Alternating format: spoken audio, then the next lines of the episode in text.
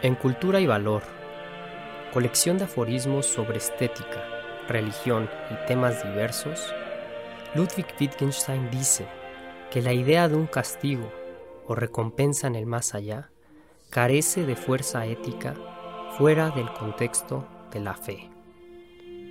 Es decir, el cielo y el infierno tienen sentido, pero solo dentro de la cosmovisión religiosa de la vida no puedes convencer a nadie de que cambie el curso de sus acciones bajo la amenaza del infierno o la promesa del cielo si esta persona no razona previamente a la luz de la fe. Por otro lado, Borges, ese especulador juguetón que consideraba la teología como un mero divertimento literario, destaca al libre albedrío como único argumento válido de la existencia del infierno.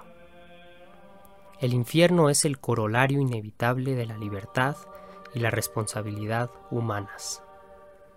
Y por eso Borges, al final del breve ensayo que escribió en 1930, se declara simplemente un hombre irreligioso. Podemos concluir entonces que el cielo y el infierno tienen su lugar en el esquema teológico y filosófico de una cosmovisión religiosa. Son en pocas palabras, la consecuencia lógica de la libertad, el desenlace inexorable de la responsabilidad por nuestras acciones. El purgatorio, en cambio, nos parece algo inexplicable, algo superfluo o simplemente caprichoso. En el Jardín de las Delicias, ese magnífico y enigmático tríptico del Bosco, podemos ver la creación de Adán y Eva, la vida en la tierra después del diluvio y, finalmente, el infierno. Pero ¿dónde están el cielo y el purgatorio? Según Giorgio Agamben, el bosco está aludiendo veladamente a la idea del paraíso terrenal, al reino de los cielos en el aquí y ahora. Pero más allá de estas interpretaciones esotéricas, lo que vemos en el arte y el pensamiento religiosos es la fuerte presencia de retratos infernales, uno que otro atisbo del paraíso, ya sea ultraterreno o meramente terrenal, y casi ninguna representación del purgatorio. ¿A qué lógica responde la creencia en un estado de purificación del alma, incluso después de la muerte? ¿Cómo describe el purgatorio Dante, ese gran poeta florentino? La clave está en la raíz etimológica de la palabra.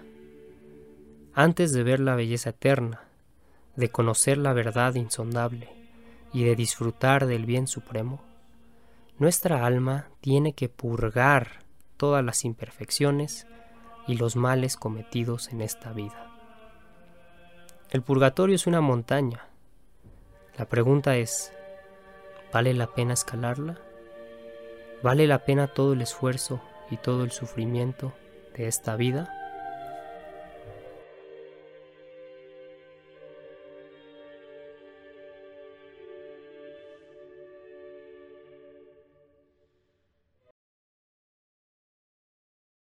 Ya vimos a Dante perderse en una selva oscura. Vimos una pantera, un león y una loba escuálida pero feroz cruzarse en su camino y llenar al poeta de miedo. Vimos que una sombra, que resultó ser Virgilio, el célebre poeta romano, rescató a Dante y le sirvió de guía por los nueve círculos del infierno. Vimos a los pecadores sufrir toda clase de tormentos. Unos eran arrastrados por un viento caliginoso, otros eran sumergidos en pez ardiente y otros en un lago de agua helada. Otros eran condenados a caminar de espaldas, con la cara contorsionada, siempre mirando hacia atrás. Otros eran matorrales, es decir, vegetales sufrientes, y otros abrían el pecho llevados por la ira que siempre los dominó. Finalmente, vimos cómo Dante y Virgilio escalaban la horripilante corpulencia de Satanás en el círculo más profundo y gélido del infierno, para salir y ver un cielo estrellado. Ahora, ¿cuál es la siguiente parada en este viaje por el inframundo? Eso es lo que vamos a responder en este podcast de cultura mínima. Para eso tenemos a Benjamín Castro. ¿Cómo estás, Benjamín? Muy bien, muy bien, eh, José Antonio. ¿Tú qué tal? ¿Qué tal, Alejandro? Un gusto otra vez. La verdad, con un poco de alivio también, porque salimos del infierno ya, entraremos al purgatorio, eh, que estará caracterizado por algo fundamental, que es la esperanza. Exactamente. ¿Y tú, Alejandro, cómo estás? ¿Listo para eh, empezar a escalar esa montaña del purgatorio? Hola, muy bien, gracias. Y, y sí, vamos con todo a escalar esa montaña. Perfecto, entonces empezamos. Ya vimos eh, que el infierno sí tenía una especie como de justificación, tal vez, ¿no? Eh, lo relacionamos con la libertad humana. Ahora estamos en el purgatorio, pero eh, ¿por qué no empezamos por em, describirle a los que nos están escuchando cómo es que retrata este estado de purificación este poeta florentino Dante Alighieri. ¿Por qué no nos cuentas, Alejandro, entonces cómo es el purgatorio en la Divina Comedia? Y si quieres también eh, aprovechas y comentas cuál es el lugar de este estado de purificación en el esquema completo eh, de la teología y la filosofía que corresponden a una cosmovisión religiosa. Cuéntanos. Claro que sí. Entonces recordemos que nos quedamos eh, que Dante y Virgilio van bajando, ¿no? por, agarrados de Satanás de las piernas, van bajando y llega un momento en que cruzan el centro de la tierra, ¿no? Y de hecho, Dante narra como que estaba, él mismo estaba confundido porque iba Virgilio bajando, eh, Dante va eh, agarrado de, Virgilio, de repente Virgilio se da la vuelta, se pone de cabeza, pero sigue subiendo. Eh, entonces Dante está confundido y, explica, no es que cruzamos el centro de la tierra, lo que pasa es que salen por el otro lado de la tierra eh, y llegan a la, isla del purgatorio, donde hay una montaña, y lo que Dante, Dante representa el purgatorio precisamente como un, monte que hay que ir subiendo, y son, igual que en el infierno hay círculos donde se castiga a los pecadores, aquí también hay círculos por los que se va subiendo. Eh, y, en, ese, y en ese ascenso va siendo purificado de los eh, distintos pecados, y algo que es muy... hay un par de cosas muy interesantes ahí. Uno es que cuando salen, eh, cuando llegan al purgatorio ven que hay cuatro estrellas en el cielo, que son las cuatro virtudes cardinales, la prudencia, la justicia, eh, la templanza y la fortaleza. Y luego conforme va avanzando el día, en vez de cuatro estrellas hay tres estrellas, que son las tres virtudes teologales, la fe, la esperanza y la caridad. Entonces están como guías en este ascenso. Y otra cosa interesante que, que nos narra Dante es que conforme vas avanzando en la subida, se vuelve más fácil el ascenso. Al principio es muy difícil eh, y el mismo Dante dice que está exhausto, eh, pero conforme van subiendo, eh, van, van, subiendo más rápido, digamos. entonces, ese es como que el esquema general. Y, digo, y en la cima del monte del purgatorio está el jardín del Edén, el paraíso terrenal, y ahí, este, ahí concluye el, purgatorio. Hay, bueno, está el río Leteo, donde se te borra toda todas tus memorias y todo, todas tus memorias del pecado y todas las cosas malas que te pasaron en la vida y estás ya listo para subir al cielo. E, entonces, de cierta manera, eh, lo que dice Dante es que todo esto ocurre en la, en la tierra, es decir, el infierno está en el centro de la tierra y es como un cono invertido, o sea, van bajando los nueve círculos, de repente salen en el purgatorio y el purgatorio es una montaña, ¿sí es así? Sí, así, así lo narra eh, Dante, ¿no? Y, obviamente no está hablando en sentido literal, eh, pero lo que está comunicando ahí es que, eh, digamos, la conexión tan profunda que hay entre la realidad espiritual y la realidad, digamos, material en la que vivimos. esta conexión entre nuestro mundo, como lo conocemos, y el mundo espiritual, ¿no? Y, y, de hecho él narra que, que, precisamente el monte purgatorio surge de la, de la caída del diablo, cuando el diablo cae, cuando Satanás cae del cielo eh, después de su rebelión, eh, cae en la tierra, deja este hoyo, va sumiéndose hasta, hasta el centro de la tierra y por el otro lado sale el monte del purgatorio, ¿no? Que, es una forma de básicamente decir que ya desde el principio, desde la caída de Satanás, eh, el mismo mundo se transforma, pero se transforma ya con una orientación de regreso a Dios, ¿no? O sea, no es, no es simplemente que cae el diablo y caemos todos y ahí quedamos, no, ya se está, en esa misma caída está eh, ya el ascenso, digamos, está ahí anticipado. Ok, entonces el símbolo principal del purgatorio es esta montaña, que en mi versión aparecía, eh, describían como que los círculos que se van haciendo cada vez más reducidos y se va aligerando el paso, eh, la escalada de la montaña, lo describía como cornisas o terrazas, algo así, ¿no? Y entonces ese es el símbolo más importante, el de la montaña. ¿Y eh, por qué no nos cuenta rápidamente eh, cuál es el sentido de esto o de dónde proviene la creencia en este lugar? Porque el infierno pues lo podemos relacionar con la idea de justicia. Por un lado, los que se portaron mal, llamémoslo así, o los que fueron pecadores y em, e, e incluso rechazaron el amor de Dios, como comentamos la última vez, se merecen el infierno. Y por otro lado, los demás, los que fueron buenos, se merecen el cielo. Que creo que es algo que Em, muchos podrán, muchos que nos están escuchando dirán, pues sí, es que la idea del cielo sí parece algo razonable, ¿no? O sea, mi abuelita se murió y era una buena persona, pues yo creo que está en un lugar mejor. Creo que la expresión que se usa es un lugar mejor, ¿no? Pero entonces, ¿de dónde sale esta eh, etapa intermedia? ¿Cuál es su justificación?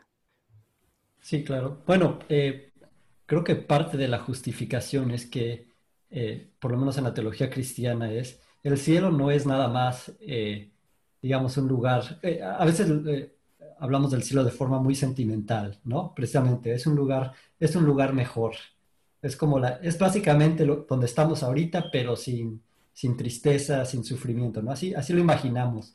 Eh, pero la realidad es mucho más profunda, ¿no? El, el, cielo es finalmente el lugar en que participamos de la naturaleza divina, ¿no?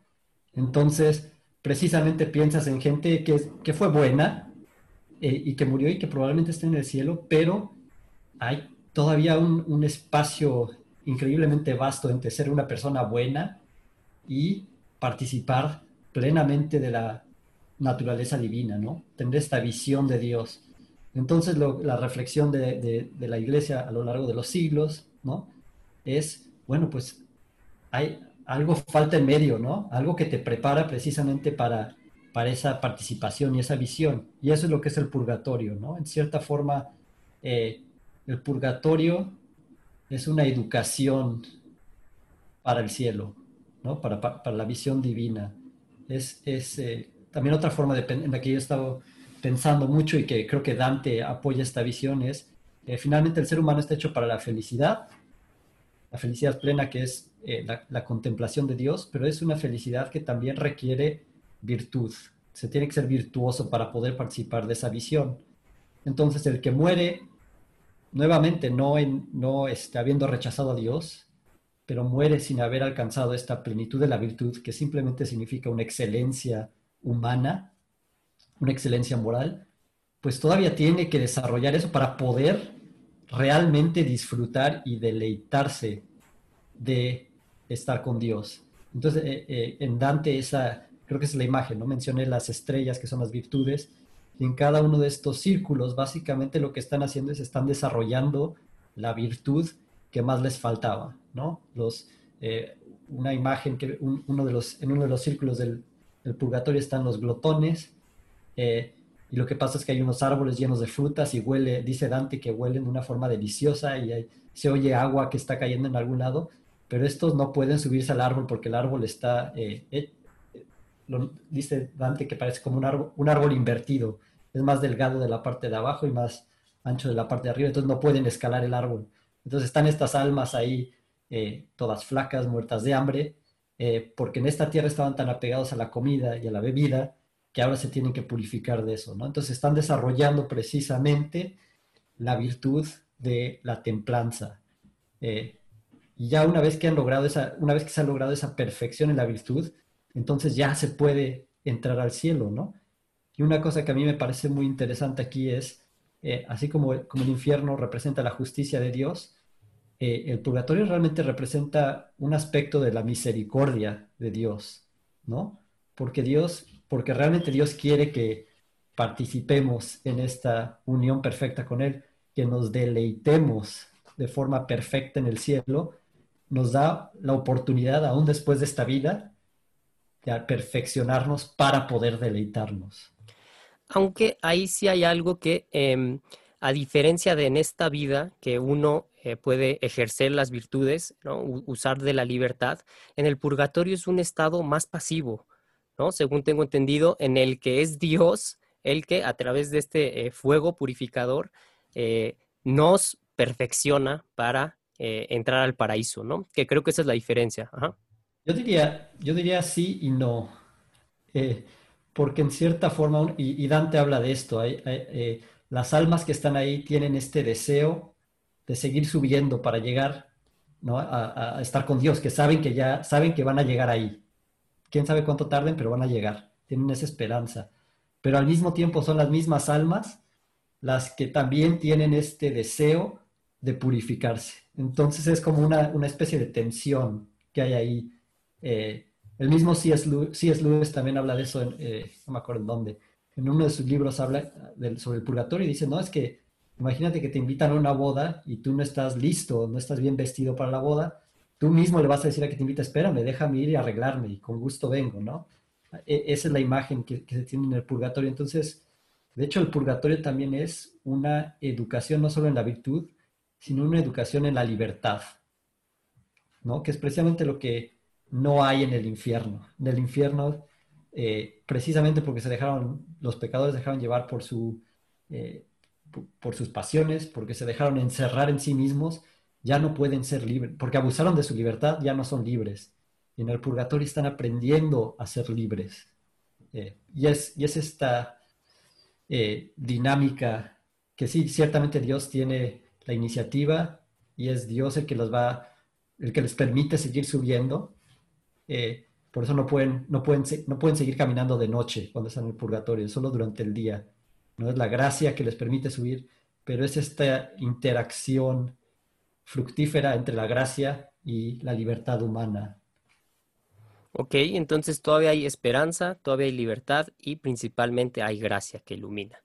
¿Por qué no pasamos ahora con eh, Benjamín? Porque en el purgatorio eh, de la Divina Comedia, Dante describe también un pasaje ahí muy peculiar que algunos eh, filósofos, como el italiano Giorgio Agamben, interpretan de manera eh, esotérica. ¿Qué es esotérico? Em, eh, que, es una idea también de otro filósofo muy importante del siglo XX, que es Leo Strauss. Él decía que antaño, cuando dominaba algún sistema de pensamiento, en este caso el catolicismo, pues los escritores que eran heterodoxos y que no creían en estas ideas, ocultaban de alguna manera eh, ideas eh, diferentes en sus obras artísticas. Entonces, Giorgio Agamben eh, se, toma también de esta propuesta y dice que en la parte en la que terminan el recorrido del purgatorio llegan al paraíso terrenal, en el que se encuentran a una mujer que creo que se llamaba Matilde. Y ahí em, también se, baña eh, Dante en alguno de estos ríos que, eh, bueno, él menciona eh, dos que sí también se, mencionan en la Biblia, que son creo que el Tigris y el Éufrates, y luego agrega dos que son más bien de la tradición grecolatina. Entonces, en estos ríos se purifican y ya puedes entrar al cielo. Entonces, Giorgio Agamben dice que Dante estaba como que dándonos un mensaje secreto con implicaciones políticas con esto del paraíso terrenal. ¿Cuál es el paraíso terrenal? El que eh, creó Dios para que Adán y Eva habitaran. Entonces esa era como la idea, pero eh, desobedecieron, comieron el fruto prohibido y fueron expulsados de ahí.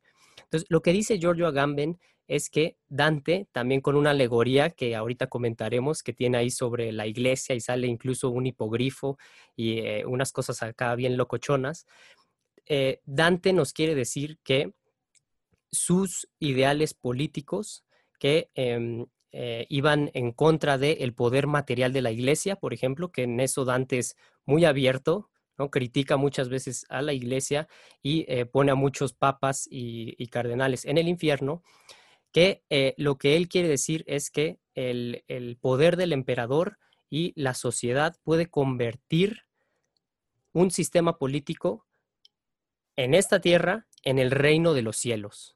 Algo así dice Giorgio Agamben, ¿no? Que, que el paraíso terrenal se puede volver a habitar a través de la política. ¿Qué te parece a ti esa idea, Benjamín? Y eh, ¿qué implicaciones políticas encuentras en la Divina Comedia que, eh, que, que, nos hagan reflexionar sobre la idea del gobierno, sobre la idea del Estado en eh, esta cosmovisión cristiana? ¿Cómo ves esto? Hay muchos puntos ahí y, de hecho me gustaría retomar algunos de los que Alejandro nos compartió, ¿no? Creo que la, para empezar, la parte de geografía, ahorita que estamos metiéndonos al purgatorio, es importante porque también va a tener implicaciones políticas.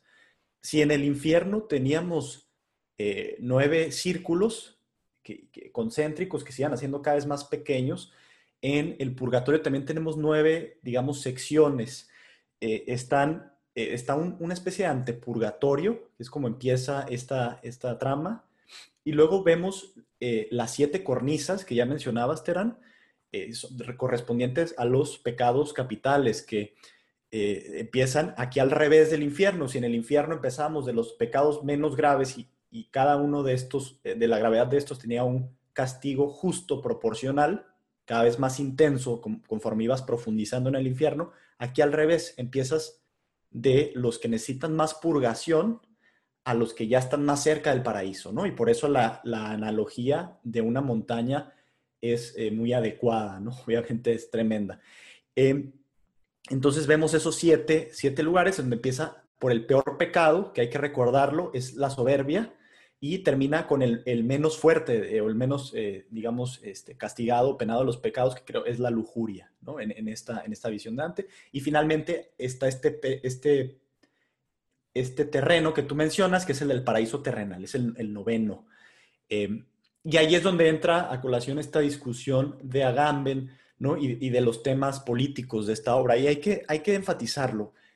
Si algo hace extraordinariamente Dante es eh, la mezcla entre lo que vemos como un, una obra literaria, eh, con obviamente tintes místicos, con eh, casi hasta a veces cuestiones teológicas o, tratado, o cuestiones de, tratados teológicos, con cuestiones muy concretas políticas de su época.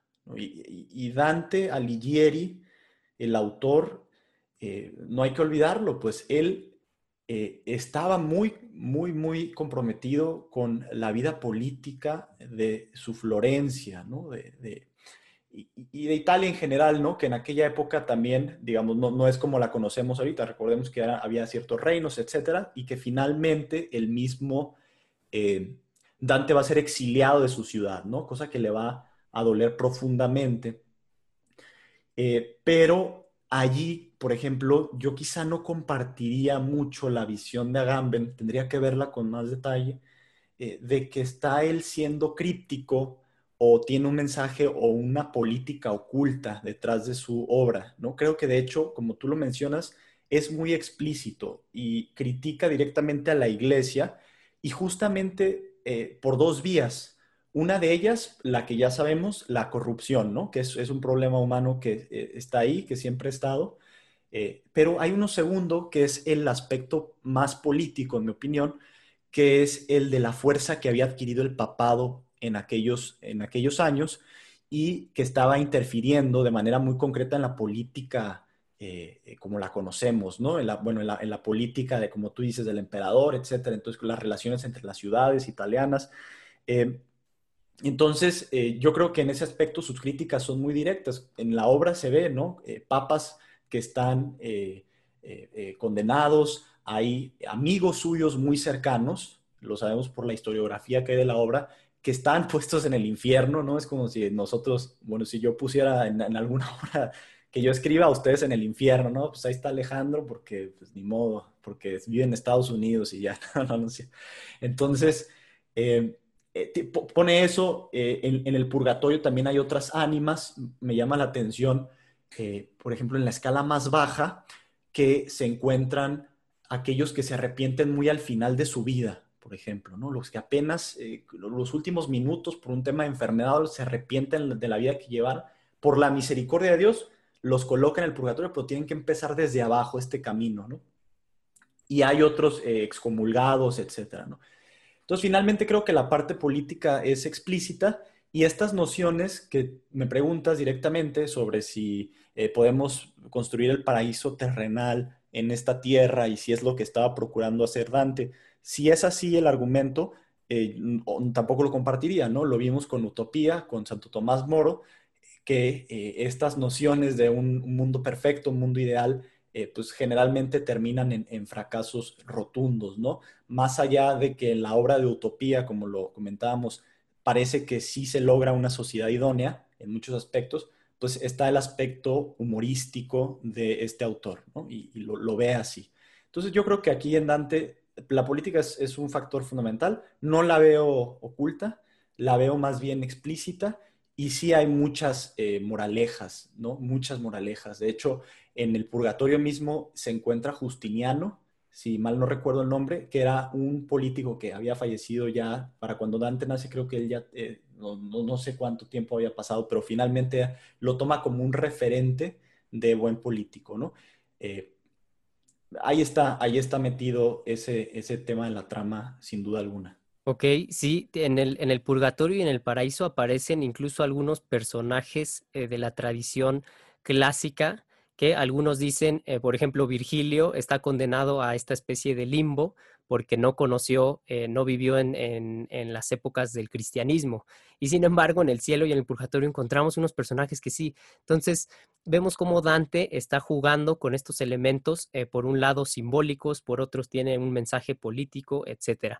Y como bien situaste, Benjamín, pues es este conflicto que duró años, añísimos, siglos más bien, entre el poder de la iglesia y el poder eh, de, de, los gobiernos seculares, porque como tal en esa época no había esta idea del Estado moderno, tal vez, pero em, ahorita en el, bueno, en el siglo XX, de cierta manera se resolvió este eh, problema con la creación del Estado del Vaticano.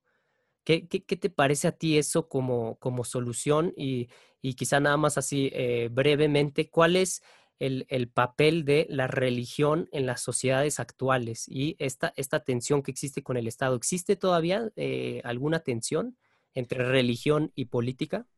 Sí, eh, voy rápido. Esta, esta noción de lo que dices del Vaticano, evidentemente, es una visión ya muy posterior, ¿no? Lo que veíamos en el medievo era esta interacción entre los dos grandes, digamos, las dos grandes instituciones, que era el papado y el imperio. estos dos, dos, principios estaban siempre en conflicto, o a veces había acuerdos, etcétera, pero eran las dos grandes fuerzas motores de la actividad política de la época.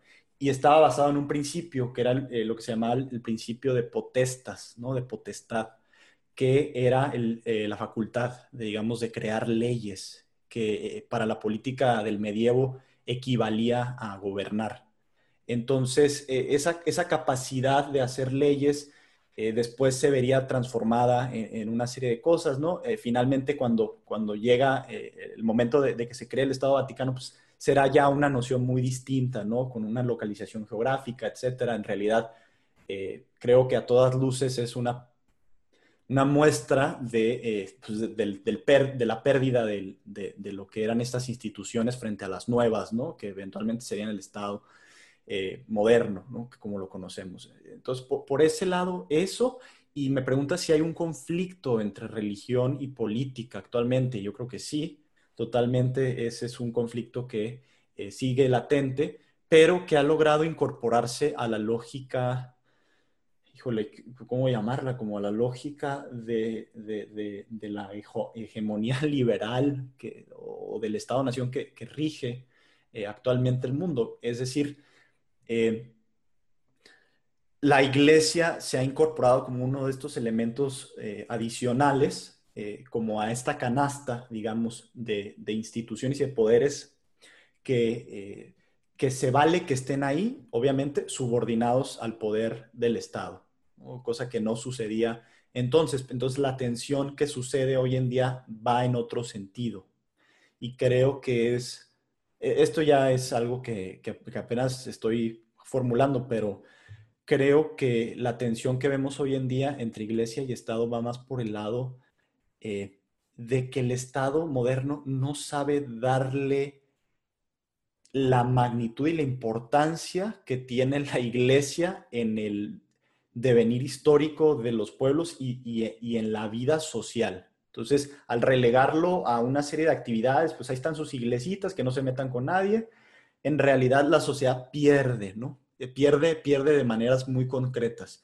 Eh, pierde, por ejemplo, pensando la idea de Durkheim, de, anomia, ¿no? De esta eh, pérdida de los valores, etcétera, cuando pasa la sociedad. Es una teoría que obviamente ha sido refutada y todo, pero que pasa de la sociedad feudal al capitalismo y, y, la sociedad queda bailando, queda flotando en este limbo eh, perdiendo eh, esta, esta, o este sentido profundo ¿no? que, antes tenían y, disparándose los suicidios, ¿no? era lo que estaba estudiando Durkheim, eh, pues nos habla un poquito de lo mismo que, vivimos hoy en día, ¿no? una sociedad desmotivada, una sociedad en general este, ensimismada pues, en, problemas, la verdad, que, que, no eran propios del medievo, que son a lo mejor mucho más insípidos en muchos aspectos. Ok, entonces el proceso histórico, así como a, grandes rasgos, es el de el, eh, que la Iglesia ha perdido el poder político, al menos en cuestiones gubernamentales. Y esto a partir de la secularización que empezó en Europa con eh, la Ilustración principalmente, y ahorita lo que tenemos son eh, sociedades liberales, como, como dijiste, Benjamín, en las que la religión se ve como algo que debe estar relegado al sector privado, y no me refiero a sector privado con eh, empresas y eso, sino a, eh, pues sí, cada quien tiene la libertad de creer en lo que sea, pero en cuestiones de política, que precisamente se entienden como algo totalmente separado de religión, la iglesia ya no tiene nada que decir. Entonces, en sociedades cristianas ya no existen eh, teocracias, así de sencillo. En otras religiones, como por ejemplo el Islam, por supuesto que existen eh, gobiernos, estados que están eh, fuertemente unidos con, con, este brazo poderoso de la religión eh, musulmana. Entonces, tú Alejandro, ¿cómo ves esto? ¿qué, ¿qué, otras implicaciones tiene o qué podemos reflexionar? ¿Qué nos dice de la naturaleza humana? Y puedes aprovechar y em, eh, corregirme porque en, el podcast justo de, Santo Tomás Moro yo comenté eh, rápidamente como cuál era una visión eh, cristiana del de el rol del gobierno en la sociedad y cité incorrectamente a Santo Tomás de Aquino cuando tal vez era San Agustín, que tenía una visión más negativa de las cosas de la vida en general y él decía que el gobierno es un mal necesario eh, ¿Cuál es la visión de Santo Tomás de Aquino? Que es eh, tal vez la que también adopta o eh, podemos proponer que es la que en la que creía Dante Alighieri. ¿Cuál es esa visión de la relación entre la Iglesia y el Estado? Sí, bueno, para empezar, sí, para Santo Tomás de Aquino, el gobierno no es un mal necesario, es, es un bien, ¿no? Y, y también hay que tener cuidado y no confundir gobierno con eh, el Estado liberal o, ¿no? ciertas instituciones en específico. Es la, idea del gobierno. Eh, ¿Por qué? Porque para Santo Tomás y para Dante y para el medievo y para prácticamente todo el mundo fuera del el mundo occidental a partir de, la ilustración, eh, el ser humano es por naturaleza social. ¿Y qué quiere decir eso? Eso no quiere decir que, bueno, tenemos que juntarnos con otros porque de lo contrario, pues no puedo que, es la visión liberal, ¿verdad? Es, entras en relación con los demás porque por tus necesidades, porque tú no puedes proveerte de todo lo que necesitas, entonces, debido a eso, te relacionas con los demás. Para Santo Tomás, el hecho de que somos dependientes de los demás no es la causa de, nuestra sociabilidad, es, una, eh, es un signo o es algo que nos demuestra que por naturaleza somos sociales. Es decir, que no podemos, no se puede ser plenamente humano eh, en aislamiento, no se puede ser plenamente humano, no se puede ser feliz sin los demás. Eh, ahora, si esa, si es la realidad, si es la situación, pues la vida social como tal es natural, ¿no? Es parte del ser humano. Y por tanto, en toda vida natural tiene que haber alguien encargado del bien común. Y eso es, es la responsabilidad del gobierno, ¿no? Que nuevamente no quiere decir eh, que tiene que ser instituciones y que el Congreso y el presidente puede ser desde una pequeña aldea, ¿no? Donde los dirigentes, el gobierno, por así llamarlo, sería, no sé, un consejo de ancianos o, o pueden ser los mismos ciudadanos reunidos y discutiendo las, las necesidades sociales, ¿no? Entonces, e, e, es lo que significa gobierno eh, desde la perspectiva atomista, que obviamente va tomando distintas formas concretas conforme van aumentando la complejidad de las sociedades y la tecnología, bla, bla, bla, todo eso. Eh, entonces, para eh, lo que es muy importante ahí es la noción de bien común, que ya no existe realmente en, el liberalismo. Y, esto es algo que, menciona Dante, porque Dante nos habla en el purgatorio, en, el círculo de los envidiosos, alguien le comenta, una de las almas que está ahí, se lamenta eh, y dice, no, es que todos, eh, cuando te apegas a los bienes que, eh, que cuando se comparten se disminuyen, eso es lo que motiva la envidia, Y Dante está confundido y le pregunta a Virgilio, oye, ¿cómo está eso? Y Virgilio le explica, no, pues mira, es que en el cielo, ahí todos, conforme aumenta el bien de otro, aumenta el bien de todos. ¿no? Es, un bien multiplicativo, es un bien que no se puede, que no disminuye con la participación de más, sino que aumenta.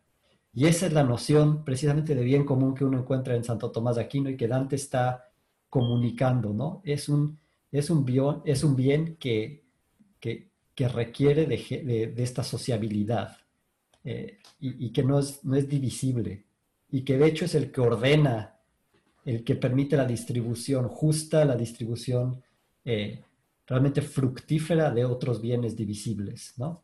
Y eso es el manejar ese bien común en una comunidad política, ese es el rol del gobierno. Ok, entonces el gobierno debe estar ahí para eh, que la sociedad se encamine hacia el bien común. Pero, em, ¿cómo ves esta interpretación esotérica de Agamben que lo que está eh, queriendo decir es que es posible como una especie de paraíso terrenal alcanzarlo aquí en esta tierra. ¿Qué, te dice el cristianismo de, eso? Porque muchos dicen también, eh, una crítica al cristianismo es que rechaza como la vida, ¿no? Para eh, supeditarlo simplemente al cielo o, si, si, te va mal, al infierno. ¿Son posibles estas, estas utopías para el cristianismo? Eh, no, no en el sentido de que restauraremos el paraíso terrenal, ¿no? ¿no? No en el sentido que, por ejemplo, hay en el marxismo, de que podemos ordenar todo de tal manera que todos vamos a estar felices, no va a haber injusticia, no va a haber pobreza. En ese sentido, no. Eh, lo que sí hay es una, es una visión más positiva, creo, del rol del gobierno, del, del rol de las leyes, que es precisamente que las leyes, que la ley existe para para fomentar la virtud en los ciudadanos, ¿no? Que eso es algo que ya, no, que ya no, en, el, orden liberal no existe. El orden, el orden liberal es este, meramente contractual, es, eh, toda interacción humana es básicamente de la forma de una transacción, de contratos, y la ley simplemente está ahí para garantizar que se cumplan los contratos, ¿no? Y para protegernos de... Esa es básicamente la, la noción liberal, mientras que, por ejemplo, en Santo Tomás y en Dante se ve esta noción de que la ley debe ayudar a la virtud.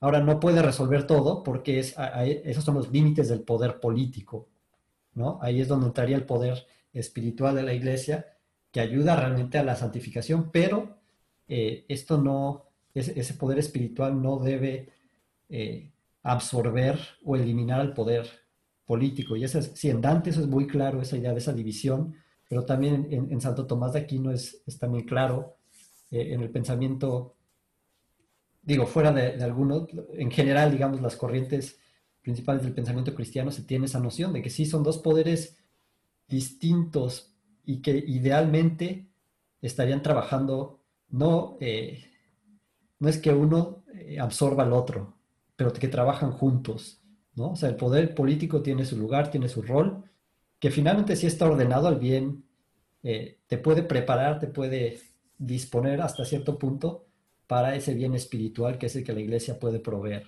¿no? Eh, entonces sí, es, es, mucho más compleja esta discusión de, la que, de lo que se tiene hoy en, eh, hoy en día. Hoy en día pensamos, no, en la Edad Media la iglesia, el Papa decía esto y el emperador lo tenía que hacer o el rey lo tenía que hacer. Eh, realmente fue mucho más complejo, ¿no? Había momentos en que el Papa sí tenía la, como que tenía más autoridad, otros momentos en que el papado perdió todo, pedía el poder, ¿no? Está el papado en Aviñón, cuando los, eh, que de hecho pasa después de Dante, después de su tiempo, que los papas terminan supeditados al, al, rey de Francia, ¿no? Están básicamente secuestrados en, Aviñón. entonces es, un, es, una historia mucho más interesante de lo que te hacen pensar, pero, pero en el pensamiento cristiano siempre hay como que están esas dos esferas que no son fundamentalmente competitivas. Ahora, la competencia ocurre precisamente por, como diría Dante, por este, la avaricia. La avaricia tanto del poder secular que quiere eh, usurpar el poder espiritual y viceversa, el poder espiritual que también intenta usurpar el poder eh, temporal, ¿no? Y de, ese, de esa avaricia es donde surge el conflicto y de ese conflicto causa todo tipo de caos, que, es lo que Dante critica eh, ferozmente en, su comedia, ¿no? Ahí yo no sé si pueda agregar algo que justamente creo que complementa bien esta parte política. En, Purgatorio, en, el, en 6, Purgatorio 6 vemos algunas frases que, denotan estas, estas cosas, ¿no? Por un lado, cito, eh, es, es, Dante poniéndolo en voz de alguien más, ¿no? Que es lo que suele hacer también, que muchas veces eh, el recurso utilizado es poner a personajes, decir cosas eh, que, empujan un poco las causas que él mismo está tratando de defender, ¿no? Eso lo hace sumamente divertido.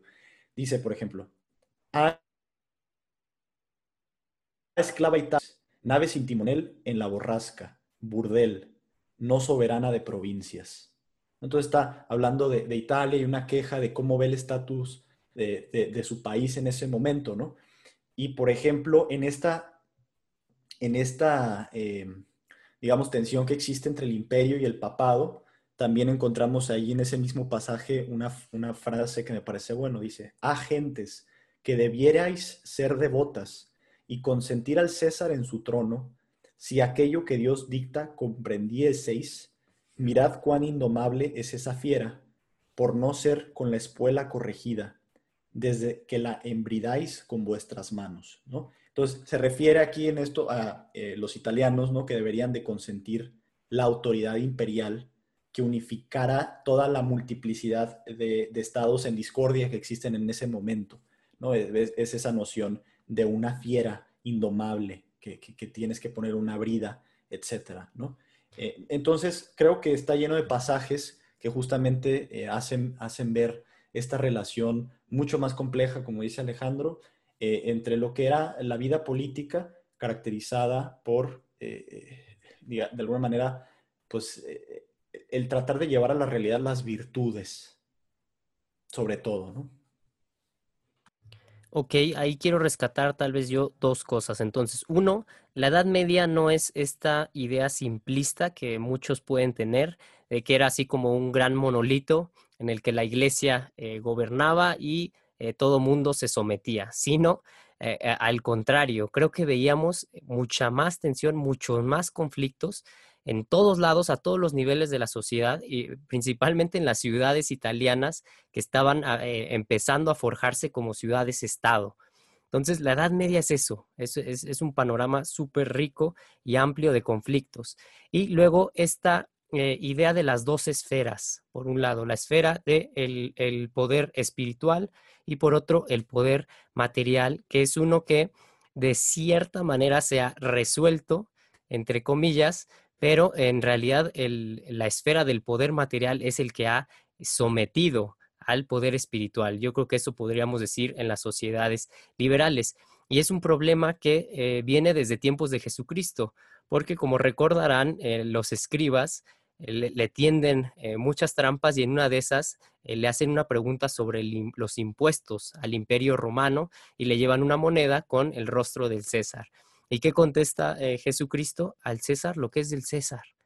Y todo mundo se queda así y no tiene ni idea de, qué pasa y vemos que este conflicto en realidad ha perdurado y ha habido momentos álgidos en los que el choque ha sido frontal, como en los tiempos de Dante. Pero eh, la Divina Comedia está lleno ahí de pasajes como los que nos citó Benjamín, en los que nos da una cierta lección de política y eh, pues sí es muy frontal su ataque a al papel de la iglesia cuando se inmiscuye en, eh, los, en el gobierno. Entonces, eso sí, no hay nada ahí de esoterismo y yo creo que eso eh, podría servir para rebatir de cierta manera la idea de eh, Giorgio Agamben. Entonces, vemos todas estas, todas estas políticas del, purgatorio y ahora voy a, quizá, ya para perfilarnos hacia, hacia el final, voy a cambiar un poco em, el tono, quiero repasar la idea de purgatorio en la literatura mística.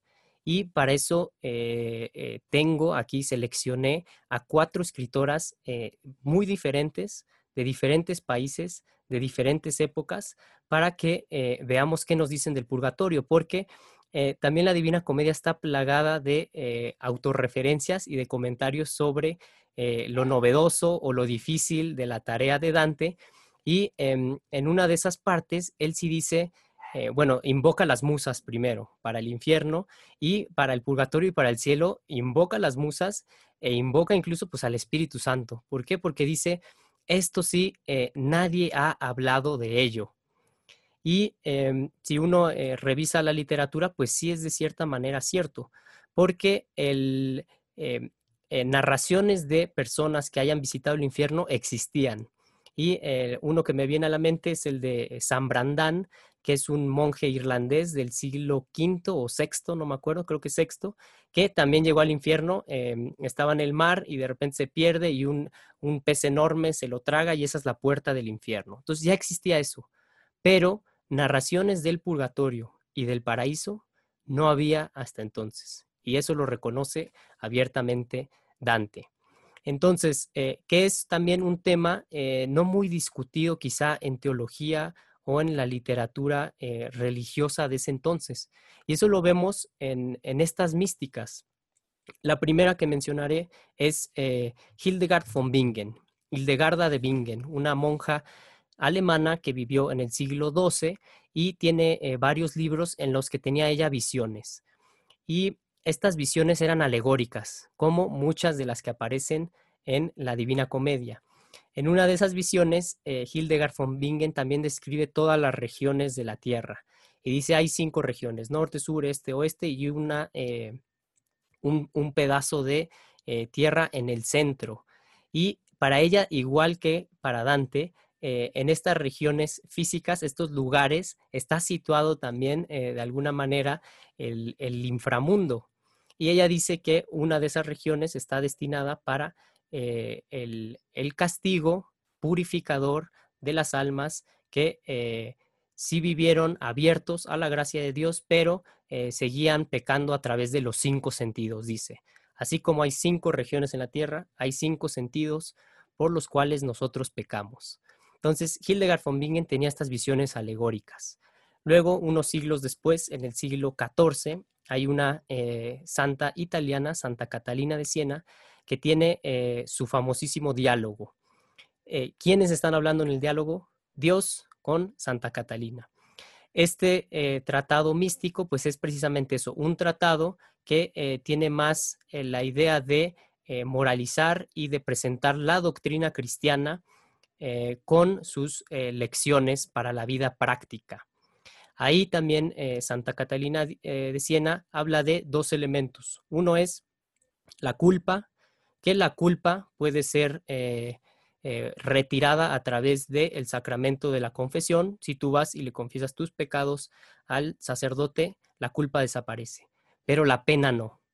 Y eh, por eso dice Santa Catalina de Siena que el purgatorio sirve para retirar las penas, es decir, para pagar de cierta manera las culpas. Esto en el siglo XIV.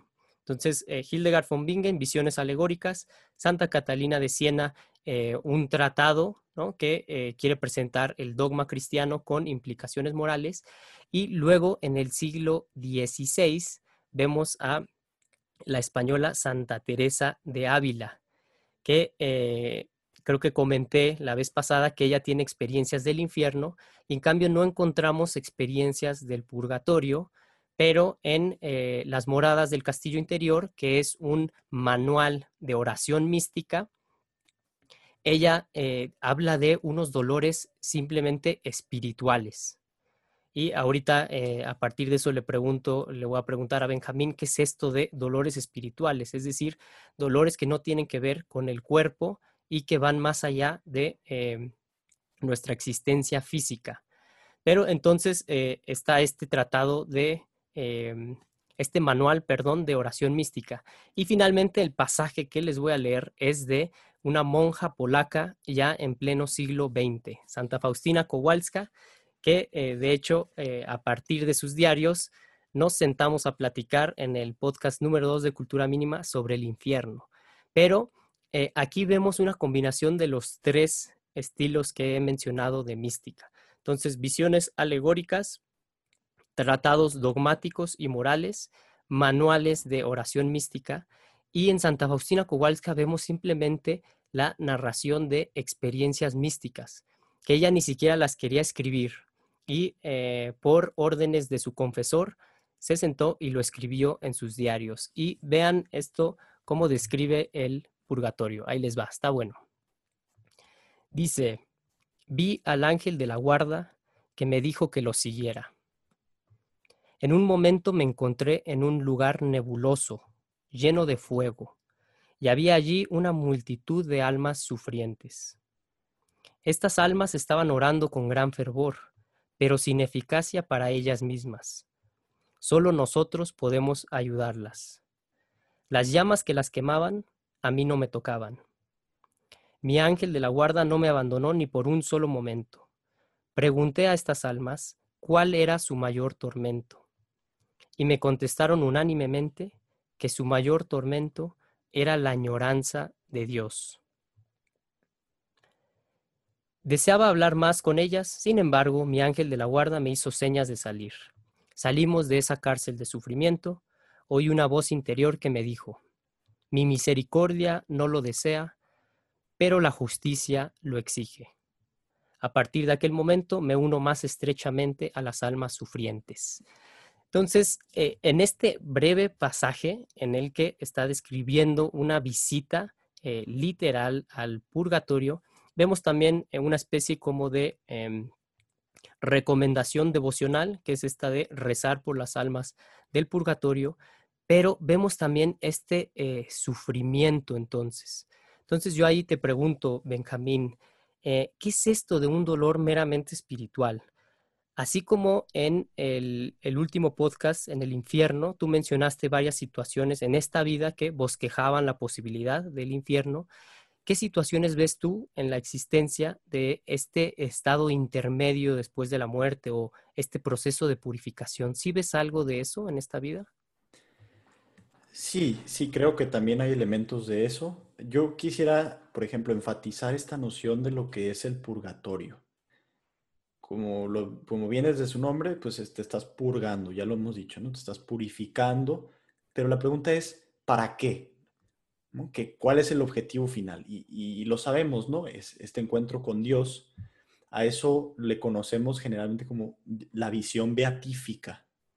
Es la parte de la que están privados las ánimas del purgatorio. La visión beatífica, eh, creo que la palabra de, beatus viene de feliz, es la, visión de, Dios mismo, ¿no? Un privilegio, de hecho, eh, que consiste en conocer a Dios. Entonces, estas almas todavía no están listas para conocer a Dios tal cual, pero Dios de alguna manera ya las ha elegido para que logren hacerlo y quiere que lo hagan.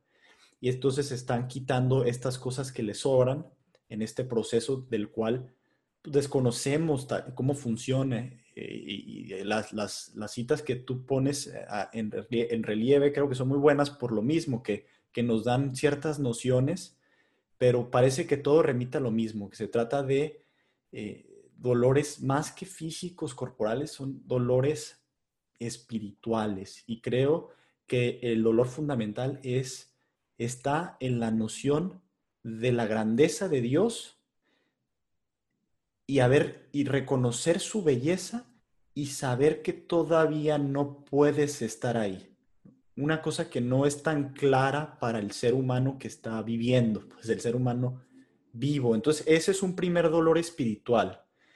Em, y, y bueno, em, ya con, digamos... A ver, espérame, eh, ¿lo llamarías tú ese dolor entonces también añoranza, así como lo, lo vimos en Santa Faustina o algo que comentó Alejandro, que las almas en el purgatorio tienen este deseo todavía? ¿Lo consideras es un dolor? Sí, es un dolor. Pues sí, es, es, es una añoranza en el aspecto de que, o sea, en toda la visión, en toda esta visión que estamos compartiendo, eh, pues el alma también viene de Dios, de alguna manera hay una memoria implícita en lo que Dios es desde que nacemos, y por eso tendemos hacia Él. Y al momento de estar en el purgatorio, de alguna manera ya lo ves de, una manera todavía más clara.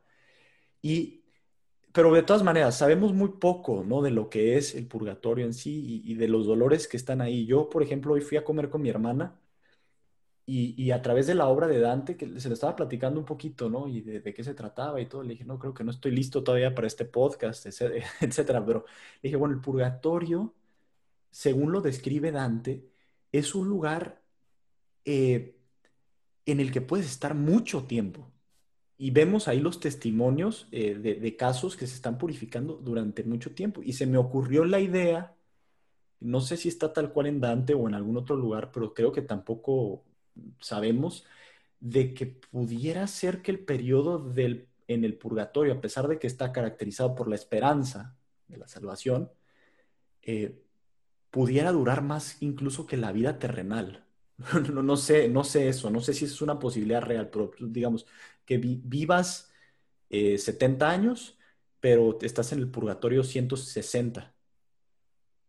o sea, en términos humanos, aunque ya el tiempo tampoco es el mismo, no sé, estamos hablando aquí ya de cosas que creo que no, bueno, la verdad ahí me falta más saber, pero, pero bueno, estos dolores creo que sí los vemos en el, en, el mundo actual. Y a ver, voy a poner algún ejemplo de ello, ¿no? Eh, cuando una persona se decide a mejorar un aspecto que lo tiene atado, eh, pasa por grandes dolores.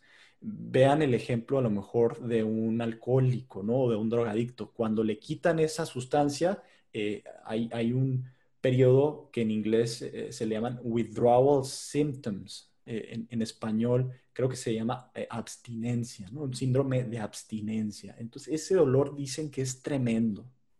Creo que va por ese lado un poco el tema del purgatorio, donde tú estabas adicto a ciertas desviaciones morales, lo que conocemos como el pecado, y, te lo quitan de tajo o te muestra a Dios el mucho daño que eso genera a otros y te generó a ti y entonces eh, se acaba. Por otro lado, en esta misma noción de tiempo, también me viene a la mente algo que creo que habíamos platicado ya, eh, José, en algún momento, que era, no sé si recuerdas, la, la posibilidad de que el purgatorio sea solo un instante también, un instante en el que se te muestra el infierno y ahí te purificas ya por, el resto de la, eternidad, de, la, de lo terrible que es ver esa distancia que existen entre las almas condenadas y, las almas que sí han sido salvadas, ¿no?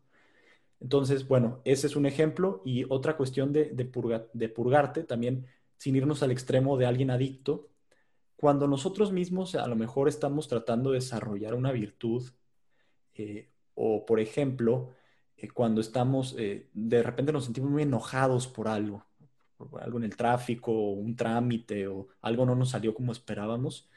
Eh, y uno es capaz de contener esa ira e incluso de, transformarla hacia algo positivo. A lo mejor estás enojado, pero de unas sí das las buenas tardes y sonríes a las personas con las que te topas ese día.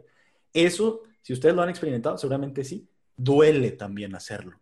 No estás a gusto, o sea, porque estás más a gusto manifestando eh, tu coraje y, echando, eh, eh, este, echando, como dicen en las caricaturas traducidas al español, rayos y centellas, ¿no? ese tipo de, de, comportamiento creo que también te habla del purgatorio, que es un dolor espiritual, pero que al finalmente te sana, ¿no? Y creo que esa es la característica importante, que, en el purgatorio es un dolor que tiene un, propósito y un sentido, que es, como hemos dicho, purificar.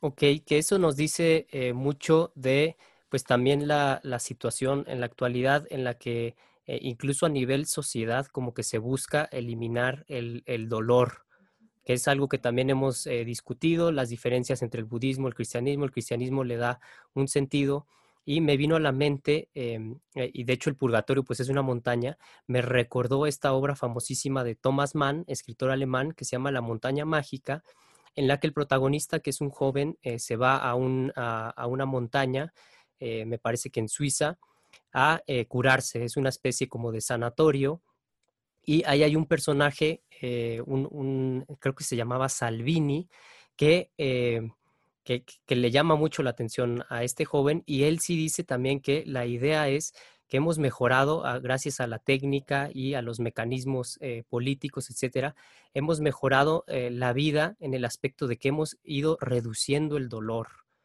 Y pues esa es una concepción totalmente eh, opuesta entonces a esta de, de que hay muchas cosas en la vida y de hecho las cosas que valen la pena pues eh, las tienes que obtener a través de un proceso doloroso y del sufrimiento dándole sentido.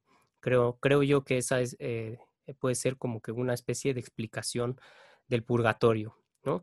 Pero eh, bueno, ¿qué les parece si le pregunto a Alejandro cuál es su pasaje así más memorable del purgatorio y después a, Benjamín le pregunto qué aspectos literarios le, gustaron del purgatorio para ver si convencemos a los, a los que nos están escuchando de que lean el purgatorio. Si ya leyeron el infierno por el morbo y porque es la parte más famosa y entretenida, convenzámoslos de que lean el purgatorio. Entonces, Alejandro. Y, antes de eso quisiera añadir algo rápido a lo que dijo eh, Benjamín sobre esta, ¿no? estas experiencias que tenemos incluso en esta vida de algo como el purgatorio. Eh, una, una, de las una de las ideas que encuentras en Santo Tomás acerca de la virtud es que el hombre virtuoso va a actuar eh, de forma virtuosa, eh, de forma constante, eh, de forma fácil y se va a deleitar en actuar bien, ¿no? Entonces, como mencionó Benjamín, a veces hacerlo, hacer la cosa, lo que debes hacer, sabes que lo debes hacer y lo haces, pero te cuesta trabajo te duele, ¿no? No te deleitas. Eso, quiere, eso es simplemente una señal de que no eres virtuoso. Y eso es lo que vemos en el purgatorio de Dante, cómo estas almas se van volviendo, empiezan a deleitarse en hacer lo que en esta vida no hicieron.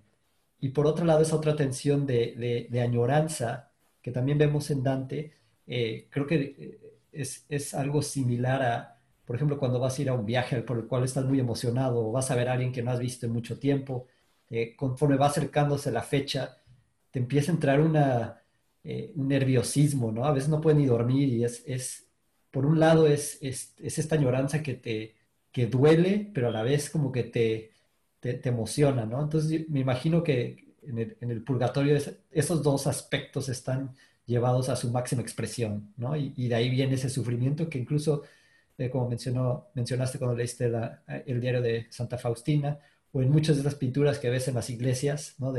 Las ánimas en pena, las ánimas en purgatorio, están consumidas en llamas, ¿no? Parece casi el infierno, pero eh, tiene la dimensión de, la esperanza.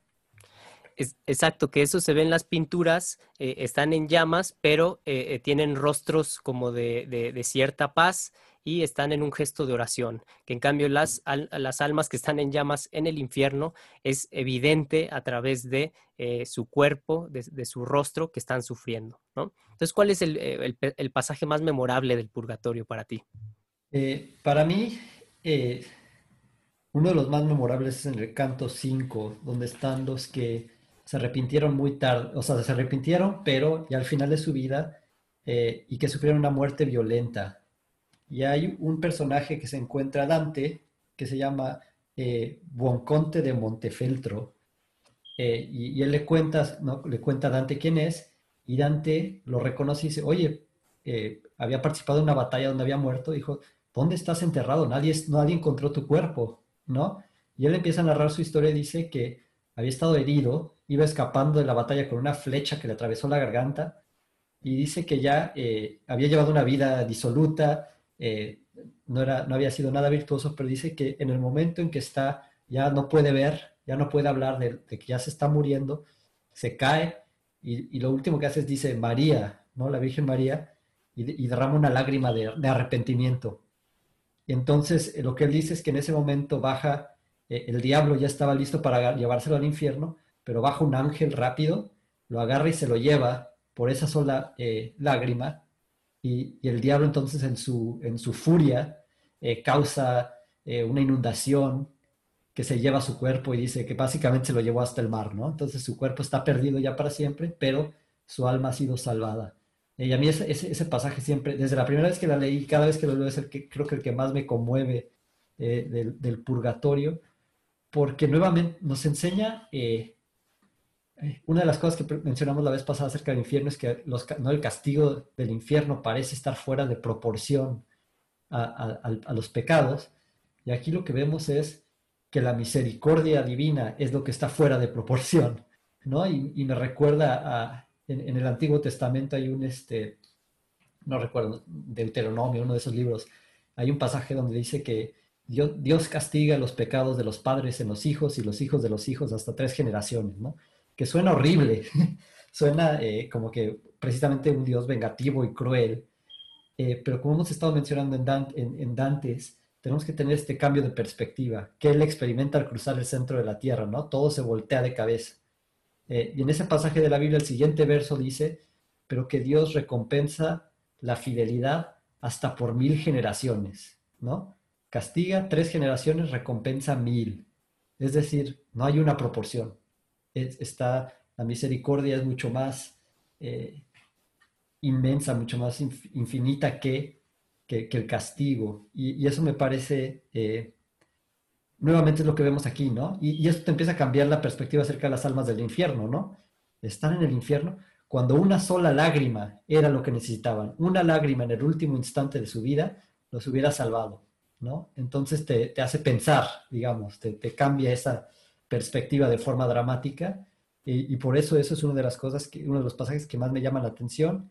Y rápido, otro, esto es como que característico del, purgatorio, en el infierno cada vez que entra en un círculo, menciona Dante que se oían gemidos y gritos y, esta angustia.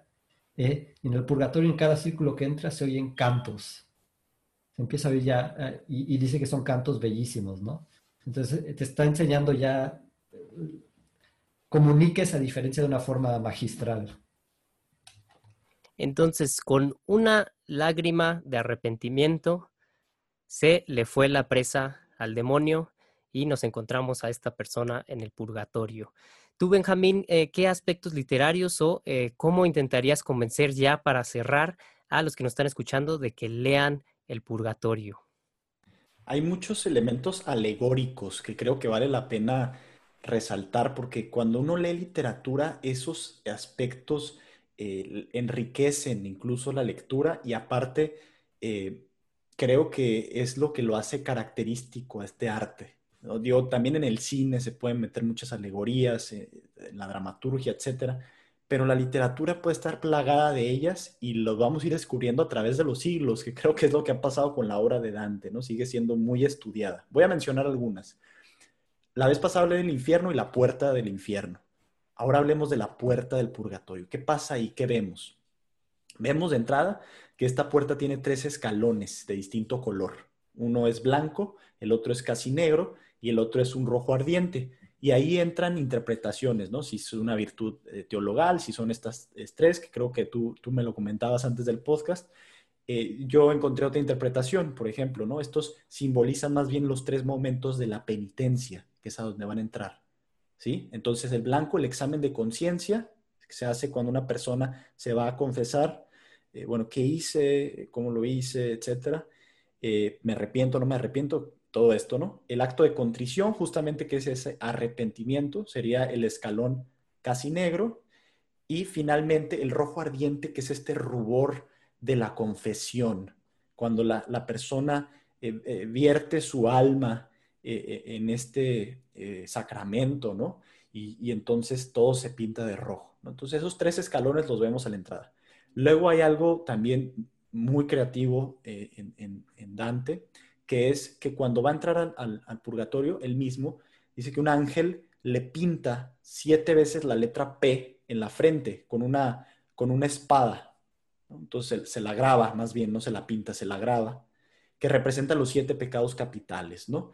Y, el protagonista, eh, según va escalando esta montaña y va pasando de la manera correcta durante toda la purgación, eh, son otros ángeles los que le van borrando esas pez hasta que finalmente queda otra vez su frente limpia. Y finalmente está también una alegoría padre, que es la de las dos llaves, eh, que, son las dos llaves que abren la puerta del infierno. Aquí sí hay, del purgatorio, aquí sí hay puerta, en el infierno, ¿se acuerdan? dijimos, no hay puerta eh, abierta, ¿no? O sea, más bien está todo, es un, como un arco. Aquí sí hay una puerta eh, y para abrirla se necesitan dos llaves, una de oro y otra de plata. que por un lado, la de, la de oro representa el poder de absolución y la de plata el juicio del confesor, ¿no? Entonces está lleno de esto toda la obra de, de Dante, por ejemplo, me gustaba, y no quiero que se me vaya, cuando Alejandro mencionaba el tema de las estrellas, cuando sale del infierno, entonces ven las estrellas. Bueno, también cuando salen del purgatorio, eh, ven las estrellas y al final del cielo, que vamos a llegar ahí, también eh, se ven las estrellas. Y de hecho, eh, si se dan cuenta, en los últimos tres párrafos, en el último párrafo del infierno, el último párrafo del purgatorio y el último párrafo del cielo, vemos esa palabra repetida, estrellas. Eh, es, un elemento también literario interesante, está obviamente repleto esto de otras alegorías. Hay en el purgatorio discusiones grandísimas eh, sobre el arte y la literatura y la política, y hay genealogías de autores eh, geniales, y es, es, un libro también de erudición en ese sentido. Entonces, bueno, yo más que un pasaje quería resaltar todas estas cosas, obviamente para motivar la lectura de la obra y para eh, que al momento de leerla también justifiquemos, bueno, ante nosotros, ante el tiempo que le vamos a invertir, eh, por qué está escrito eh, en, forma de verso. Y yo creo que el verso te permite estas alegorías mucho más profundas, mucho más recurrentes, y vale la pena pues darse ese espacio no solo aparece en los últimos párrafos de las tres partes eh, la, palabra estrellas, estele en italiano, sino es la última palabra, literalmente. Entonces, evidentemente ahí hay una carga eh, metafórica por parte de, Dante, hay un mensaje ahí.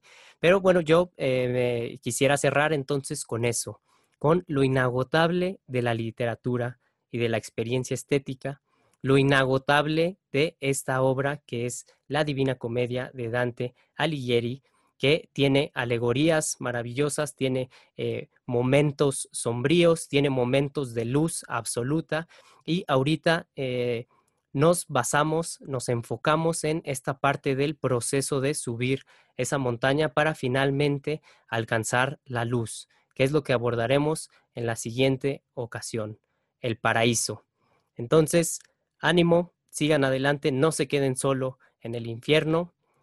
También aquí hay una puerta en el purgatorio. Bueno, más bien aquí hay una puerta, hay llaves, hay escalones, hay símbolos y sigan adelante y les aseguro que la recompensa vale la pena. Entonces, con eso nos despedimos. Nos vemos, Benjamín. Hasta luego. Gracias a todos por escucharnos. Hasta luego, Alejandro. Adiós, nos vemos. Hasta la próxima, nos vemos en el paraíso.